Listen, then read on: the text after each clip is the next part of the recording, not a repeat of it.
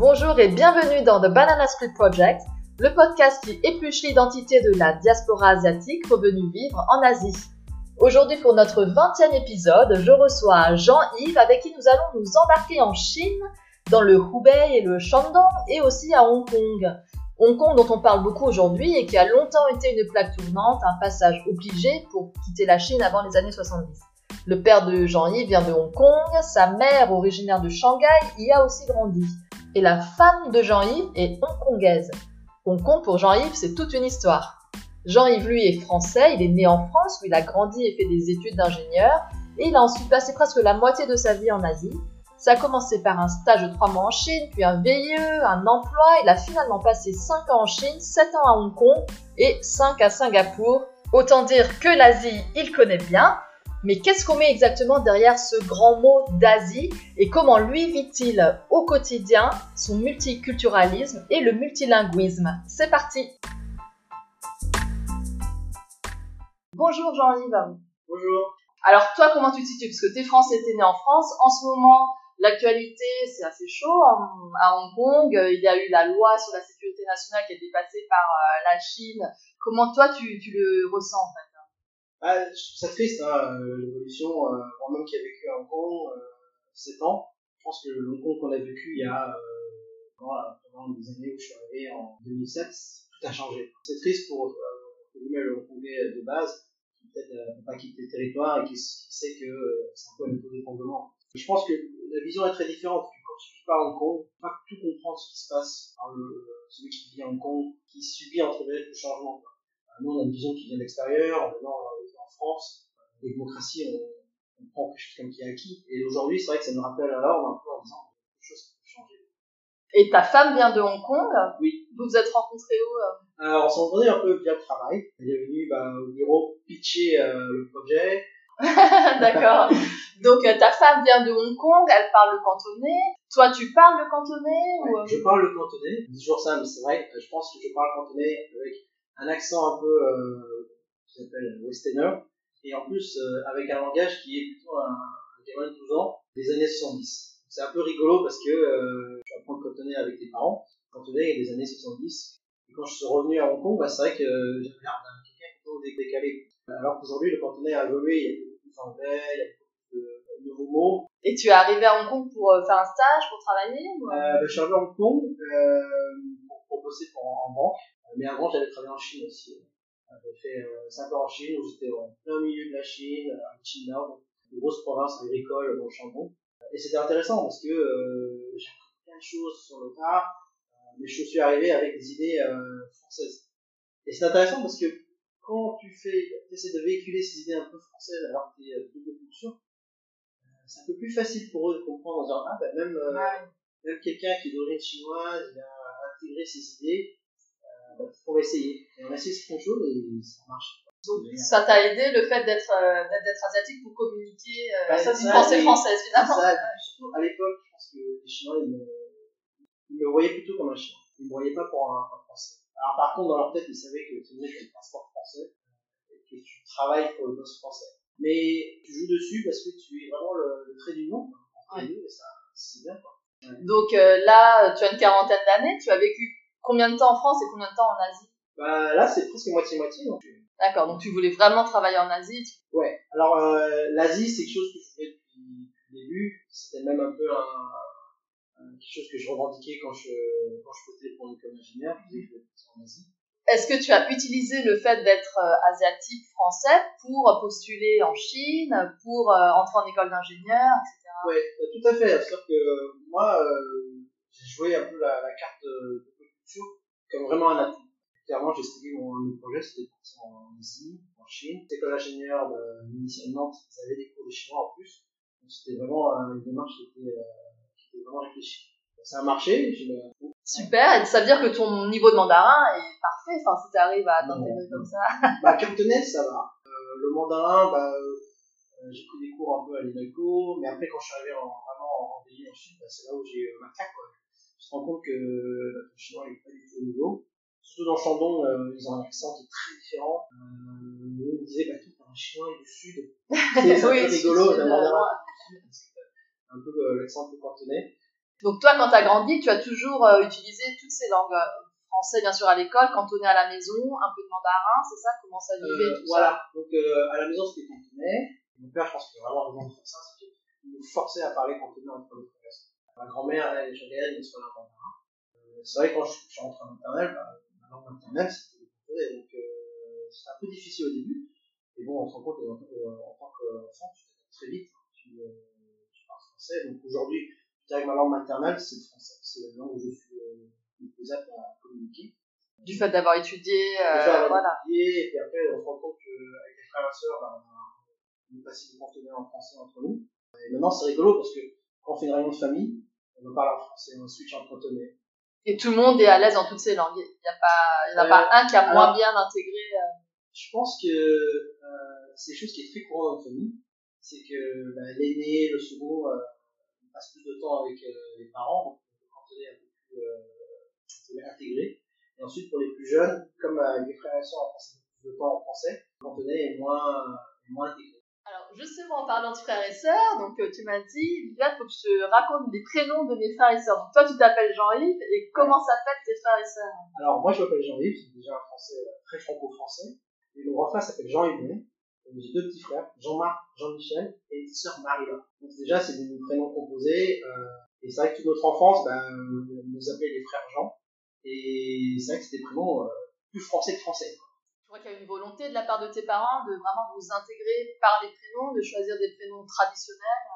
Oui, je pense c'est vrai que c'était important de d'avoir le prénom français euh, pour s'intégrer. Mais ils voulaient aussi garder le prénom chinois. Donc, dans mon passeport, le prénom chinois, il est là, au fond. On ne voulait pas changer euh, parce que je sais que pour certains euh, arrivants, on leur demandait de franciser le, le, nom de famille. ce qui s'est pas passé pour nous et j'en suis très fier d'avoir gardé le Pourquoi Jean en fait hein Pourquoi ce, ce ouais, Jean, c'est particulier parce qu'en fait, euh, mon prénom chinois, mon nom chinois c'est Zhou Ho Fu et mon, mon frère c'est Zhou Ho Tou, Zhou Ho Ning, Zhou Ho Lai. En fait, le Ho, c'est une particule en fait qui se transmet euh, sur une génération donnée. Donc la prochaine génération a une autre particule et un autre caractère, et euh, mes parents, euh, mon père, disons qu'ils avaient un autre caractère. Et donc on a un tableau de famille normalement où 7 euh, un caractère chinois qui se transmet. Donc dans la lignée euh, Cho, il y a sept, sept générations qui doivent se suivre avec le deuxième nom. Voilà. Et, Donc normalement, si je me balade en Chine et j'entends quelqu'un qui s'appelle Cho ou quelque chose, c'est un cousin éloigné. On a le même ancêtre. Donc c'est magique. Donc les parents, ils ont réfléchi en disant, bah, pourquoi pas garder ce mécanisme avec, euh, avec Jean. Et tes enfants, est-ce qu'ils ont un prénom commun euh... bah, C'est le. Alors parmi, parmi les cousins, on a respecté ça en, en chinois. C'est qu'on a choisi euh, Noro, qui, est, bah, qui a un caractère. On s'est dit bah, tout, euh, entre les cousins, ils ont tous le même, le, nom, le même prénom chinois. C'est ton père qui est arrivé d'abord? Alors mon père est arrivé un an ou deux ans avant, et ma mère est, est arrivée. Et ils sont rentrés en France. Et pour quelles raisons en fait sont venus pour euh, étudier ou pour, Alors, euh, pour, euh, bah, ma mère elle est partie de Chine par Hong Kong et je pense que le projet de venir à Hong Kong c'était de soit d'y rester soit de partir. Et après dans les années en 68 il y a eu les mouvements la Chine qui voulaient rentrer à Hong Kong et c'était un peu euh, lancer le mouvement en disant bah, peut-être qu'on va aller voir ailleurs. Et un oncle était déjà en France et à l'époque la France était vraiment très récepteur. Côté, côté mon père, et mon oncle qui était déjà et c'est comme ça qu'ils sont, euh, ils sont Ils étaient, étaient déjà pour travailler, pour les études euh, Non, lui, il a commencé, bah, il est parti plus jeune, il avait euh, 16 ans. Il a fait un peu d'études, très vite, il est parti dans la restauration. D'accord. Donc c'est l'attrait de la France, euh, pourquoi bah, Très honnêtement, je pense que c'était pas vraiment euh, la France. Euh, c'était plus partir de, partir. de la Chine, partir de... Et je pense que le fait qu'un monde s'est installé en France, que c'est une très bonne terre d'accueil, bah, ça, ça lance le mouvement. Donc quand toi tu as grandi, il y avait le cantonais à la maison, tu dis que c'est ta langue maternelle. Donc maintenant que tu as des enfants, quelle est la langue maternelle de tes enfants?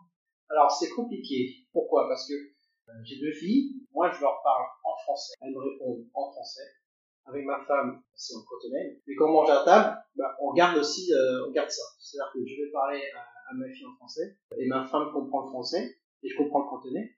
Donc ma fille va répondre à soit ma femme, soit à moi, selon la langue. Donc ça veut dire qu'on va jouer avec les deux langues en même temps. Euh, ça n'y a pas besoin de traduction parce que la chance que j'ai, c'est que je parle français et que ma femme comprend le français. Donc on arrive à, à jongler les trois langues. Et euh, bien sûr, bah, on a des peurs, il faut savoir l'anglais. Donc c'est un environnement où toujours on va parler euh, anglais, français. En tant que parent, je pense que c'est important de parler avec la langue que es plus à l'aise. Tu véhicules plus que euh, des mots, quoi. Tu, tu véhicules des, des sentiments, des, des, des, modes de pensée. Et je pense que c'est bien d'utiliser la langue qui est le plus à l'aise. Parce que c'est comme ça que tu, tu aides ton enfant à construire aussi. Donc tes enfants, ils ont bien compris toutes euh, ces origines. Euh, Est-ce que vous les emmenez en France, à Hong Kong, euh, en Chine? Bah, Oui, alors on essaie de garder tout le temps les liens. Euh, mais c'est vrai que c'est un peu compliqué des fois de leur expliquer qui tu es. Parce que euh, on a bah, deux cultures, plus maintenant on a ils ont le passeport. Quand on leur dit oui, tu es qui Ma fille elle me dit oui, je suis français hongkongais. elle commence à dire ça. Mais en même temps, elle sait qu'elle vit à Singapour, elles se sont attachées à Singapour, donc des fois elle se dit oui, être singapourien aussi. Donc c'est assez rigolo euh, où il y a cette espèce de schizophrénie où il faut aider bah, l'enfant à se construire. Et je pense que c'est important de, de, garder ce lien. Moi, je dis que mes origines, bah, c'est la France et la Chine. Toi, quand tu as grandi, est-ce que tu as vécu cette schizophrénie entre la culture chinoise et la culture française, ou ça a toujours été bien accepté, facilement, naturellement? Je pense que c'était assez bien accepté, mais la espèce de schizophrénie, bah, euh, ça arrive, je pense, à tous ceux qui ont une double culture. À un moment où on est un peu, euh, un peu perdu, on se dit, ben voilà, euh, j'ai l'impression d'avoir de double identité, c'est pas toujours très bien intégré. Et je pense que c'est une période, par exemple, l'adolescence, où il faut se construire un peu. Et c'est par des choix aussi que tu t'affirmes. Mais je pense que oui, il y a beaucoup de gens qui ont euh, cette double culture, des fois un peu du mal à avoir cette, euh, cette double culture et l'accepter. Et je pense que cette complexité, bah, faut, faut l'accepter, faut en parler, ce, podcast est super pour ça parce que bah, c'est une fierté et c'est un, patrimoine qu'on a eu, un héritage unique qu'on a et il faut euh, en profiter. Euh, c'est génial de grandir avec euh, ce, mélange de cultures. Ça nous aidera vraiment pour le futur, que ce soit personnellement, au niveau professionnel. Tout ça, c'est magnifique. Quoi. Donc je pense qu'il faut vraiment garder. Quoi. Parfois, c'est aussi le fait de, du regard des autres que c'est difficile à accepter parce que on est désigné comme tel ou tel, qu'on est euh, discriminé ou qu'on est moqué. Alors, Alors c'est peut-être ça aussi ouais, qui fait que je pense qu'on est moqué, mais en même temps, euh, le regard des autres, premier abord, c'est un peu difficile de changer. Et après, c'est par s'affirmer soi-même qu'on arrive à influencer les autres. Euh, moi, j'arrive très bien à dire maintenant, oui, j'ai une culture, j'adore, euh, j'adore le français, je me sens une fois gaulois pour, euh, pour la Coupe du Monde, bah, ouais, je vois que t'as le maillot. Ouais, mais maintenant, maintenant euh, je revendique très bien mes origines. Et c'est quelque chose que euh, on arrive vraiment à porter cette double culture. Et je pense que ça s'intègre encore plus facilement quand on est en Asie. Alors pour toi, l'avenir, c'est en Asie, pour ta famille, pour euh, ton développement personnel? Pour l'instant, oui. Après, c'est vrai qu'on se pose la question, c'est vrai que si les enfants, bah, ils veulent, ils veulent avoir une expérience française, oui, pourquoi pas. Mais je pense qu'aujourd'hui, bah, oui, c'est l'Asie. Bah, j'aime bien le côté Singapour où eux-mêmes aussi ils ont euh, cette. Alors ça c'est génial parce que euh, tu parles singapourien, il va être, il va être multiculturel. C'est vrai qu'on se sent déjà très connecté avec ça parce que quand tu expliques que tu es euh, français chinois, bah, il dit ah oui mais moi je suis euh, je suis téti ou euh, singapourien ou je suis. Est-ce que ça tu le ressentais en Chine aussi ou euh... Moins parce qu'en Chine ils vont dire bah oui t'es chinois. Après ils vont nous dire oui tu es de la province du charbon etc. Mais pour eux c'est vraiment voilà t'es chinois. Et pour eux bah ils vont dire oui, d'origine chinoise, c'est chinois. Euh, ici, c'est différent. Ils vont dire oui, euh, bah, tu peux être français, euh, d'origine chinoise, mais, mais avoir le, le sentiment d'appartenance, c'est assez, euh, c'est assez magique. Quoi. Mais c'est vrai que c'est intéressant. Moi, quand je travaille avec des collègues, très souvent, je commence une discussion avec un collègue. Je vais commencer la conversation en, en cantonais. Ensuite, un autre collègue qui est d'origine chinoise, euh, singapourien, euh, par plus plutôt mandarin. Donc, on va, on va, on va tourner la conversation de cantonais en mandarin. Et ensuite, bah, on, on, a, on a un singapourien qui ne parle pas la langue chinoise, mais euh, qui, qui préfère parler l'anglais. On va, on va passer en anglais. Et c'est vrai que c'est magique de garder euh, ce côté-là où euh, tous les jours, on joue avec les langues euh, et on se sent que tout le monde est un peu à l'aise euh, avec ces langues. Ouais, c'est ouais. super. Hein. Tu as, vraiment un pouvoir euh, et c'est une facilité avec euh, les langues aussi. C'est le fait d'avoir pu absorber toutes ces langues, de les avoir maîtrisées, qui fait que maintenant tu es euh, proche de, toutes ces personnes-là. Bah, ça crée, ça crée des liens et je pense que le, le langage aussi, c'est quelque chose qui se travaille. Moi, je n'étais pas bon en anglais. J'avais pas des bonnes notes en chinois, mais c'est en arrivant en Chine, c'est là où tu, tu, fais des progrès. Et c'est vrai que j'essaie au maximum de garder ce, cet avantage et les transmettre aux enfants. C'est l'avenir, c'est vraiment euh, d'accepter ce multiculturalisme et de faire que l'Occident et l'Asie se rejoignent. Et c'est vrai que tu te dis comme un trait d'union. Bah, c'est vrai que ce trait d'union, ça, ça aide beaucoup. surtout, je pense que maintenant, quel que soit le travail que tu fais, tu as toujours un, lien mondial. Cette globalisation ne t'empêche pas de, de perdre ton lien avec tes origines c'est encore plus fort justement de revendiquer un peu ses origines et de créer ce lien justement euh, dans ce moment. Et euh, bon, en ce moment, tout n'est pas rose non plus. Là, c'est vrai que tu as une vision euh, un peu idéaliste, disons, de, de, l'Asie, parce que toi-même, tu, tu, tu, le vis très bien.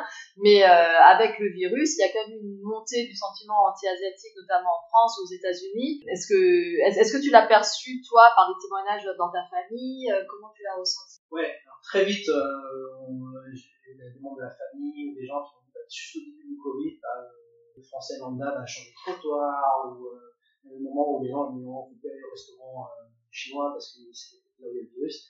Et bon, c'est de la bêtise. Et cette bêtise-là, elle n'a pas de couleur, hein, c'est ça qui est triste. Après, je pense que la communication, vraiment s'affirmer et, continuer à, à échanger avec, euh, les autres, je pense que ça aide. Et puis aussi l'humour, je pense. Savoir en rire et savoir un peu de, créer le lien, à, faire réfléchir aux gens. C'est-à-dire que, bah oui, tu vas plus au, restaurant euh, chinois, mais il y a des mois où est-ce que tu n'allais plus au restaurant euh, italien? Quand, quand le Covid a explosé en Italie, est-ce que tu as arrêté de manger des pizzas?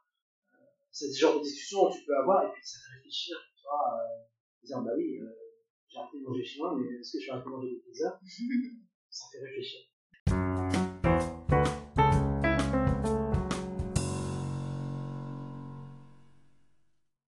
Ce qui est intéressant dans les familles euh, comme toi ou moi, c'est euh, l'exil qui se transmet aussi. J'ai l'impression, tu me racontes que ta mère est partie de Chine pour aller à Hong Kong pour s'installer en France, ton père euh, venait de Hong Kong, mais son père à lui venait d'où?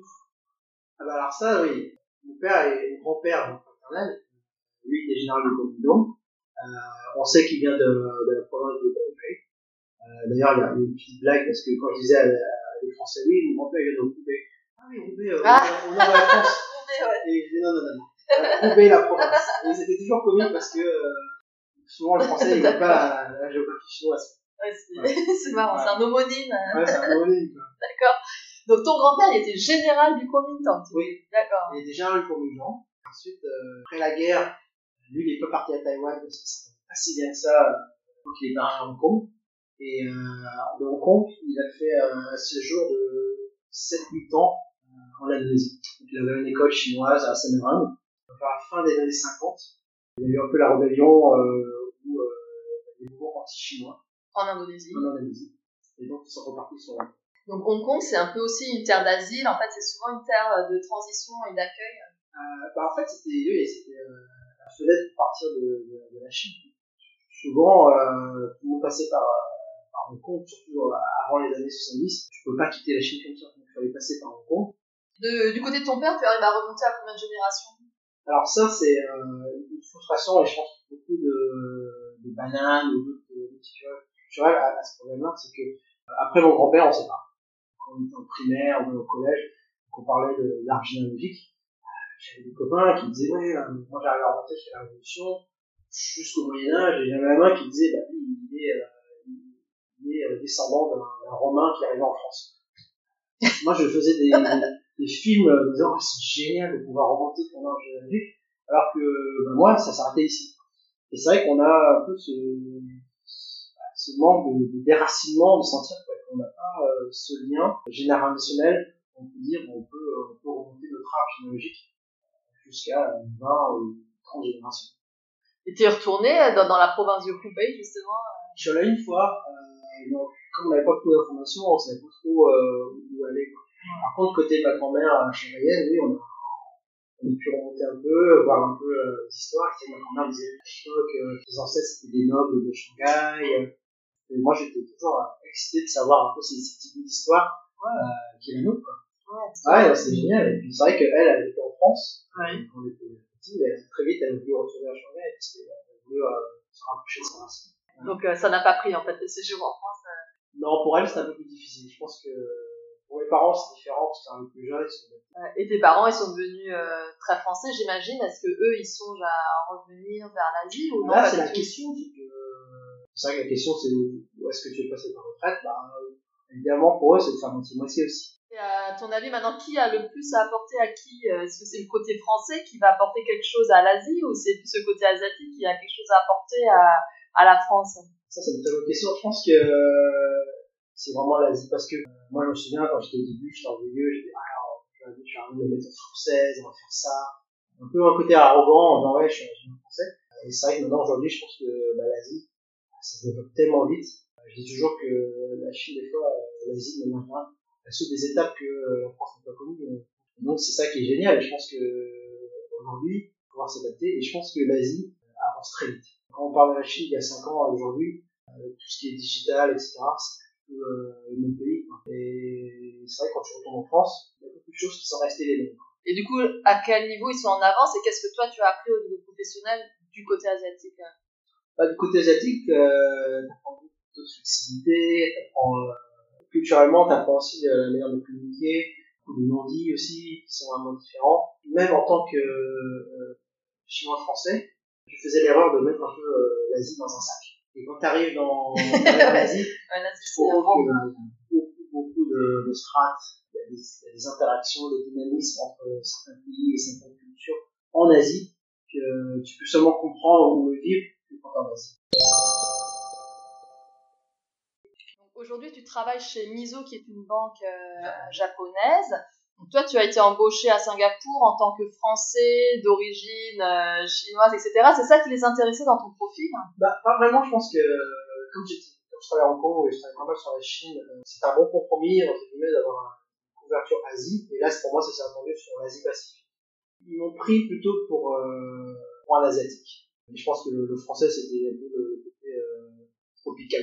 Mais après, ils sont, ils sont aussi qu'il y a un savoir-faire français, il y a une travail française qui des fois apprécient, ils apprécient, mais des fois c'est pas facile. Est-ce que tu as eu un choc culturel, euh, un peu comme dans Super Étranglement, en arrivant dans cette société euh? Énorme choc culturel. Je pense que la culture japonaise est, est très spécifique, il y a beaucoup de codes, euh, beaucoup de manières de travailler qui est vraiment euh, propre à eux-mêmes, et euh, ça met du temps à comprendre. Donc c'est pour moi encore un, apprentissage.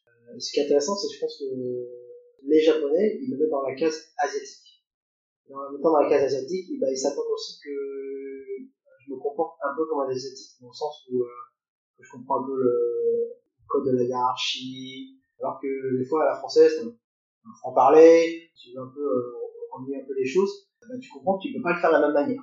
Tu peux euh, garder cette envie, et il faut comprendre un peu le, la dynamique du travail euh, avec un environnement japonais. Donc ça les choque plus si toi tu réagis comme un Français que si c'est un Français euh, blanc, on va dire, qui réagit comme ça. Un peu parce que euh, ils s'attendent que euh, les faciès asiatiques d'avoir vécu en Asie, tu réagis un peu plus comme un asiatique. Alors c'est un peu difficile parce que des fois euh, t'as des convictions, t'as une manière de travailler qui est plutôt française, je dirais. Pour moi, je pense qu'ils l'apprécient. Mais euh, des fois c'est pas facile à faire à donner un Des fois on s'autorise à s'occulter la hiérarchie et dans un vrai système japonais, c'est apprécié. Il faut être un rebelle un peu plus, euh, plus sage. Donc, euh, bon là, après 5 ans, tu, comprends un peu mieux. Euh, et tu te rends compte que des fois, oui, euh, dans un système japonais, la ligne droite, c'est pas forcément la plus courte. Être banane, qu'est-ce que c'est? C'est d'une, c'est de vivre avec cette double culture sans complexe, pouvoir euh, le véhiculer autour de toi de manière euh, fédérateur et non pas sectaire. Et quel conseil tu donnerais à des Français asiatiques en France? Pour ceux qui ont un peu de difficulté de s'assumer déjà, et de vivre cette, euh, cette culture comme une richesse, et de pouvoir échanger euh, autour de toi en France, et aussi de, de continuer à garder ce trait d'humour, et transmettre euh, cette culture aux prochaines générations. Je pense qu'effectivement, il y a un problème de connaissance parfois. C'est peut-être pour ça aussi qu'on a du mal à ouais. accepter. C'est parce qu'on ne connaît pas son histoire, ses origines, ses racines. On parle pas la langue, on n'a pas la culture, on n'a pas voyagé en Asie, tout le monde n'a pas la chance euh, de faire des voyages en Asie non, c'est vrai que c'est pas facile de travailler. Tu vois. Et je pense que justement pouvoir euh, s'informer, développer sa connaissance sur son origine, ça aide beaucoup à, à mieux se, se, construire et mieux s'accepter dans ton développement. Super, merci Jean-Yves. Merci.